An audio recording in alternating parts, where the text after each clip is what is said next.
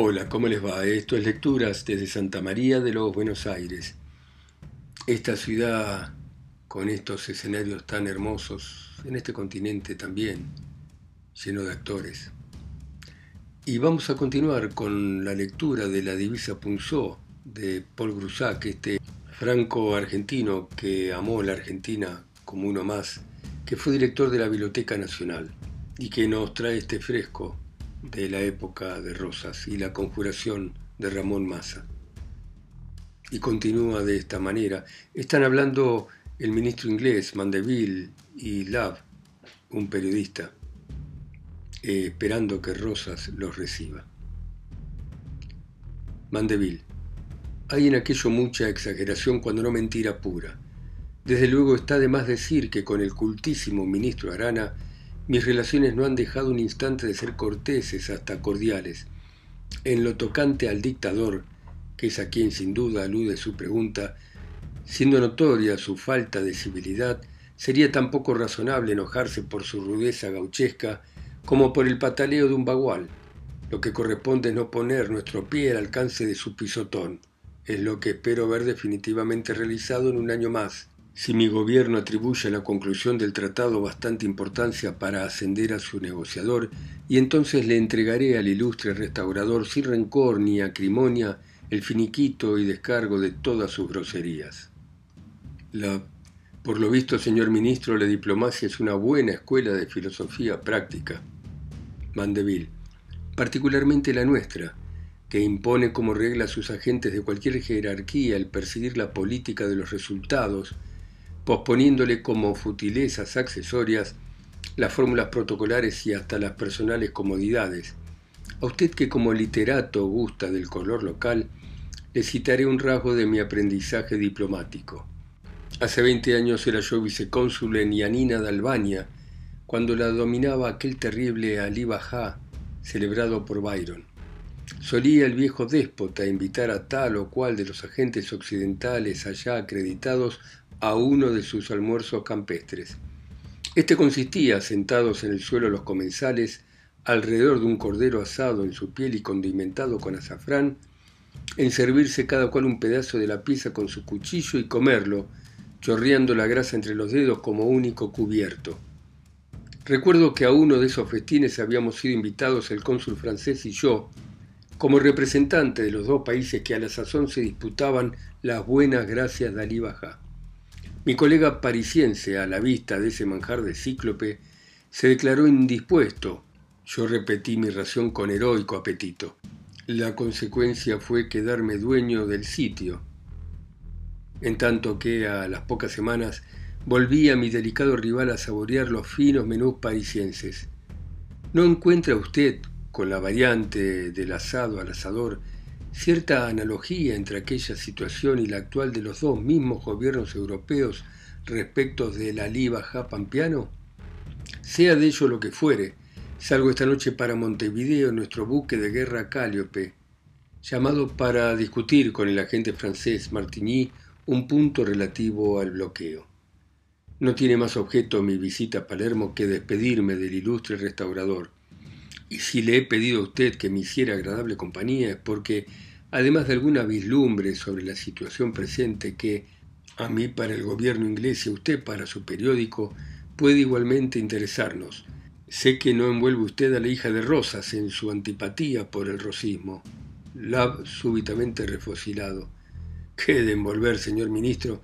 Si me atrevo a confesarle, contando con su indulgencia, porque sé que cojea del mismo pie, que no se me hace soportable la tediosa permanencia en Buenos Aires sino por la contemplación, la fervorosa admiración ay platónica de las porteñas. Y por cierto que entre el fragante ramillete se destaca Manuela Rosas, no por una soberana hermosura como su tía Agustina, pero sí por una exquisita elegancia y esa gracia que alguien dijo ser más bella que la belleza. Vandeville, bravo, mi excelente lab. Veo que justifica usted su erótico apellido, según la teoría de Tristan Shandy. Lab con buen humor. Sí, poco más o menos como justificar el suyo el coronel masculino que hace cinco años conquistó incomparable prestigio entre el bello sexo porteño, inventando aquellos monstruosos peinetones y creo que fuera la única hazaña masculina de ese guerrero de tocador. Mandeville riéndose. Muy gracioso. Thompson haciendo eco desde su escondite. Oh, yes, very funny indeed. Se aleja por el fondo Mandeville quedando estupefacto, con la boca abierta. Lava aparte. Creo que como resbalón diplomático no se puede pedir más. Escena séptima. Dichos. Corbalán. Corbalán. Baja de la galería y después de los saludos dirigiéndose a Mandeville. El señor gobernador, informado de la presencia del señor ministro, me manda decirle que si gusta pasar a su despacho. Mandeville, voy al instante. Al irse con Corbalán le pregunta, indicándole a Thompson, a quien se divisa todavía por entre la espesura, Dígame, general, ¿quién es ese joven que estaba sentado allí? Corbalán, es el señor don Jaime Thompson, segundo secretario de nuestra legación en Londres. Mandeville, entre inquieto y satisfecho. Ah, tendré mucho gusto en conocerlo. Corbalán, después de entregarlo a un edecán en la galería, vuelve a la escena. A tiempo por la derecha entra el coronel Crespo. Escena octava. Corbalán, el coronel Crespo, capitán del puerto. Crespo de uniforme. Muy buenos días, mi querido general. Apretones de manos. Corbalán. Mucho gusto de verle, coronel. No se conocen presentando. El señor Love, redactor del British Packet. El coronel Crespo, capitán del puerto. Corbalán mirando a Crespo exclama, pero ¿qué veo o no veo? Presentarte así, todo afeitado, ¿estás loco? Crespo golpeándose la frente. ¡Qué cabeza la mía! Sabrás que no pudiendo usar bigote natural porque me salen unos follajes en las ternillas de la nariz, me he resuelto a llevarlo postizo. Aquí lo tengo en el bolsillo, porque se me caía al venir a galope. Saca su bigote postizo. Cuánto te agradezco la advertencia si tuviera un espejito. La sacando un espejito del bolsillo. Aquí tiene usted uno, coronel, muy chiquito, pero ya se ve, para mi pelambre. Crespo se arregla presentándole lava el espejo. Crespo, un millón de gracias. Ustedes me salvan de una catástrofe. Ahora puedo presentarme decentemente ante su excelencia. Corbalán a media voz, que usa la cara afeitada para diferenciarse de sus súbditos, con admiración chacotona. Estás hecho un ogro federal.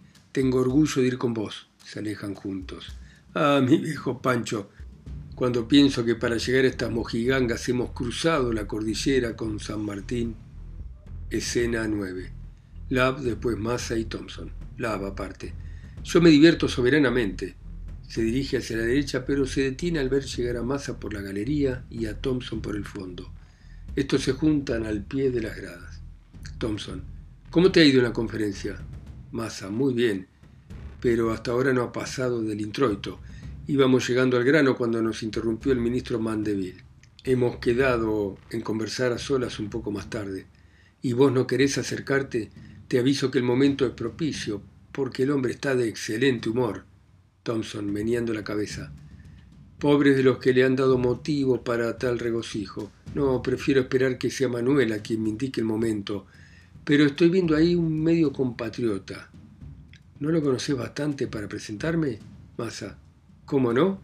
Se acerca Lab, que también da un paso hacia Massa. Presentación. El señor Lab, el señor Thompson. Inclinación, saludos. Y ahora los dejo un momento para ir a decir una palabra a Rosita. Pase. Thompson, con buena gracia. Debo excusarme así ante usted como ante el señor ministro Mandeville por haber sido involuntariamente indiscreto hace unos minutos escuchando su conversación. Love, una charla al aire libre, no. No podría haber indiscreción aunque el oyente no fuera discreto y sabemos que lo es. Thompson, demasiado amable. Soy uno de sus lectores asiduos, sir, y para que no lo tome como una simple fórmula de cortesía, saca de su bolsillo un periódico doblado. He aquí la lectura con que me deleitaba en esa glorieta cuando ustedes entraron y a fe que su suelto de hoy sobre el beso de Kiss tiene toda la gracia festiva y sabor del asunto. Me gusta, pues, poder dirigirle en persona la pregunta de alma viva a Fígaro, el travieso patrón de los periodistas. ¿Qué es lo que le ha dotado de una filosofía tan alegre? Love. Y le contestaré como el jocoso barbero de Beaumerchat. El hábito de la desgracia. Me apresuro a reír de todo para no verme obligado a llorar. Se siente un tumulto de voces y risas. y se ve salir en la galería a los invitados que acaban de comer. Thompson.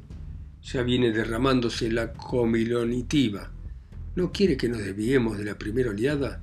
Enseguida nos mezclaremos a ella sin ser notados. Se retiran a la glorieta. Escena 10. Tichos, Rosa, Mandeville, Corbalán, Maza, los generales Lucio Mancilla y La Madrid, los coroneles Crespo y González, Manuela, María Josefa, Rosita, Agustina Rosa de Mancilla, Mercedes de Rivera, Mercedes Fuentes de Rosa, Juana Sosa, Mercedita Zarana, entre las niñas, Pastorcito La Casa y otros lechuguinos personajes mudos o tartamudos. Bajan de dos en dos por la gradería y forman en el escenario grupos de tres o cuatro, cuya cháchara llega al público por jirones intermitentes. Rosa viste chaqueta oscura, chaleco punzó y pantalón azul con franja morada. Los militares de uniforme. Todos los hombres llevan la divisa y las señoras el moño federal. Juana Sosa. ¿De veras, che? No me digas. ¿Le dio bolsa al novio por haberse presentado a comer con una divisa de media cuarta? Mercedita Sarana. Lo que oí, che. Y eso que el pobrecito juraba no haberlo hecho por celo federal, sino por miedo cerval. María Josefa, que va de un grupo a otro. Lindo moño punzó había yo de pegarle a ella en la cabeza y con alquitrán para enseñarle a ser gente. Agustina Rosas, en otro grupo. ¿Creerán ustedes que el bárbaro de Juan Manuel quiere prohibirnos llevar gorras francesas calificándolas de salvajes unitarias? Juana Sosa escandalizada. No puede ser, sería lo último. Rosas ha entrado en conversación con Mandeville. Y aquí me tiene usted, señor ministro, procurando en este retiro campestre dar tregua unas horas a las fatigas del gobierno y olvidar las calumnias de mis enemigos. Mandeville con ironía imperceptible. Confíe vuestra excelencia en que a la larga la opinión pública, así nacional como extranjera, solo le juzgará por sus actos. Respecto de esta última y refiriéndome especialmente al gobierno francés, puedo adelantarle los más favorables augurios, a pesar quizá de algunos gestos inconsiderados de sus agentes en el Plata.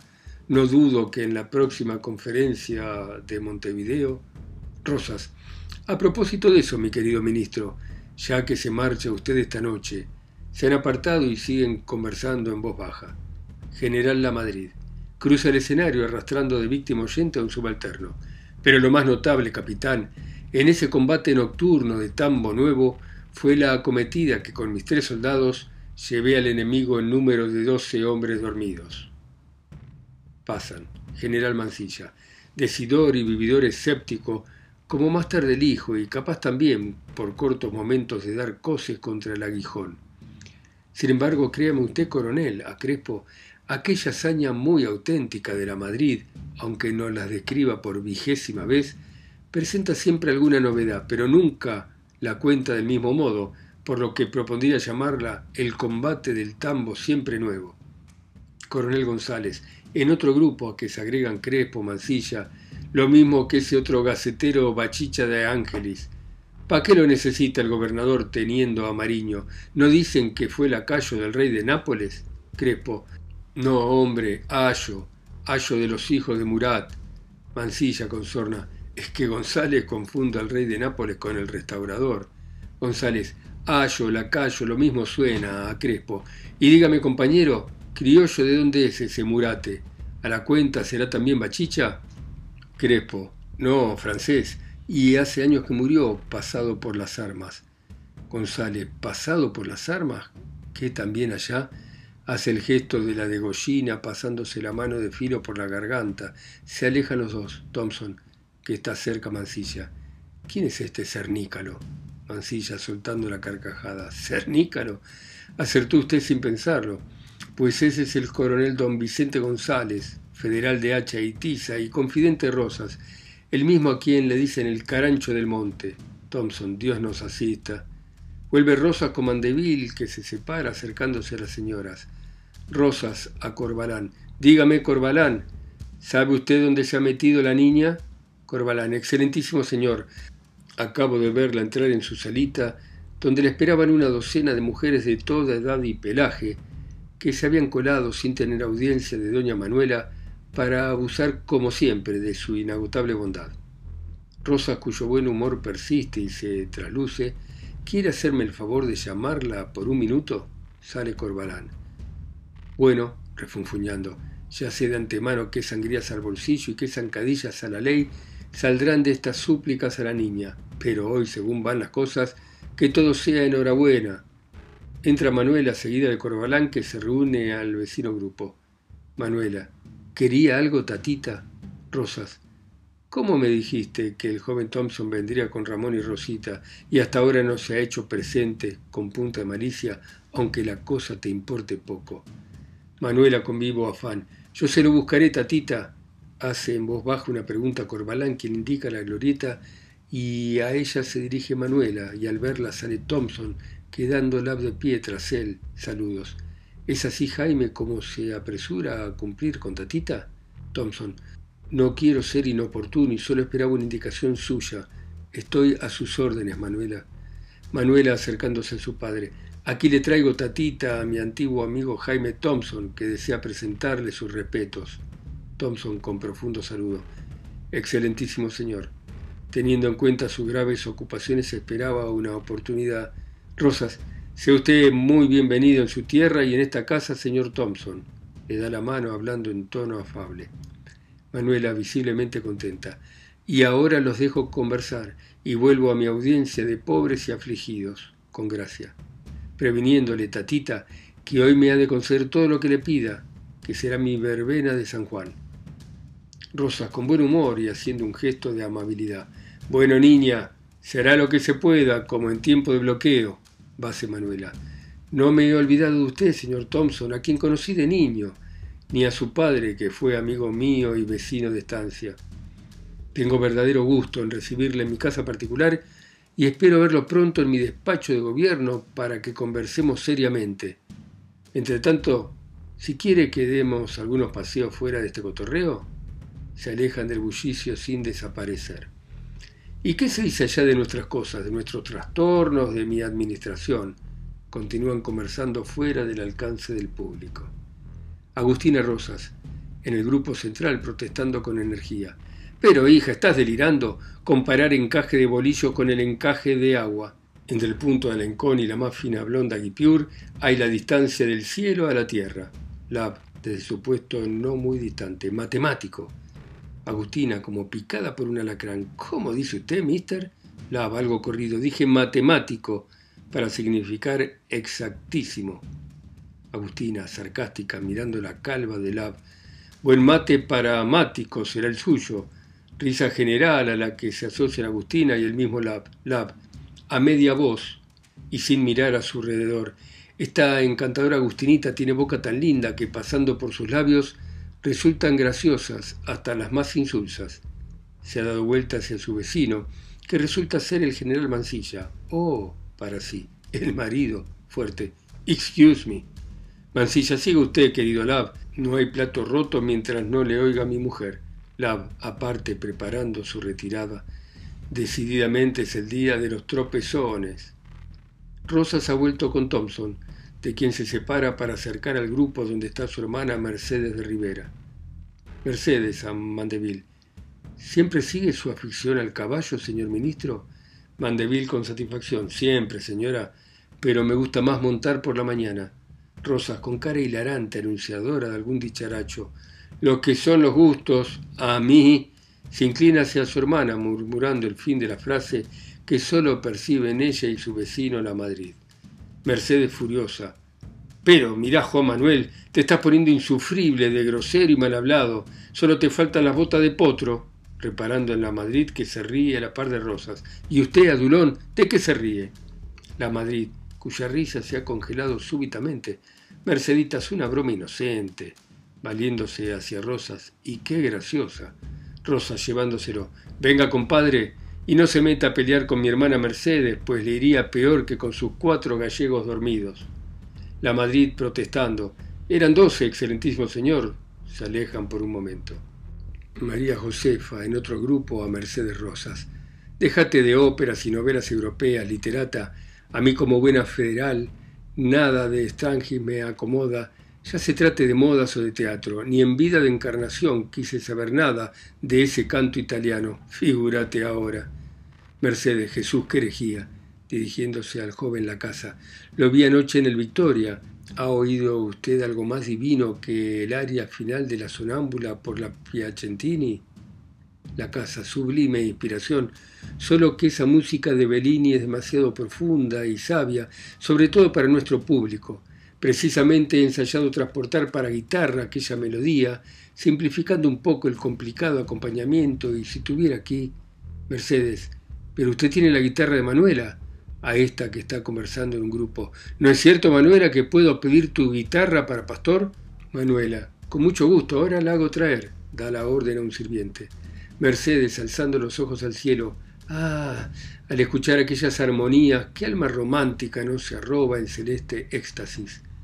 Rosita se junta con Ramón, mientras la casa, a quien han traído la guitarra, empieza a tocar el área de Ámina con expresión ultra sentimental. ¿Cómo te ha ido con el pariente Juan Manuel? Masa. Buen recibimiento, pero de nada serio hemos hablado. Quedamos en que seguiremos conversando dentro de un rato, después que se vayan todas las visitas, incluso Manuela y sus tías. Rosita. ¿Cómo? ¿Me dejarás volver sola casi a la oración? Masa. Podrías ir en el coche de Manuela, será cosa de media hora. Rosita algo febril.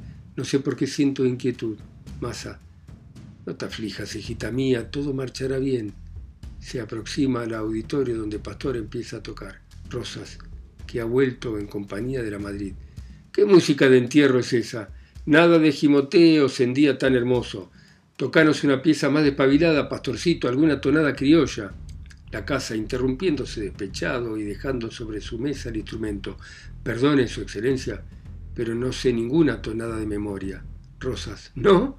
Vaya un músico a un sirviente. A ver que me traigan al payador Audón, que ha de estar por la cocina. Mercedes a la casa. Mientras traen de la cocina al artista de Juan Manuel, ¿no quiere que demos un paseíto por la quinta? Deseo oír su parecer sobre el último soneto que he compuesto. La casa lánguidamente. Ah, señora, su simpatía me enternece. Encuentro en usted un alma poética, hermana de la mía desaparecen en la espesura mientras entra el gaucho Abdón. Bueno, muy bien.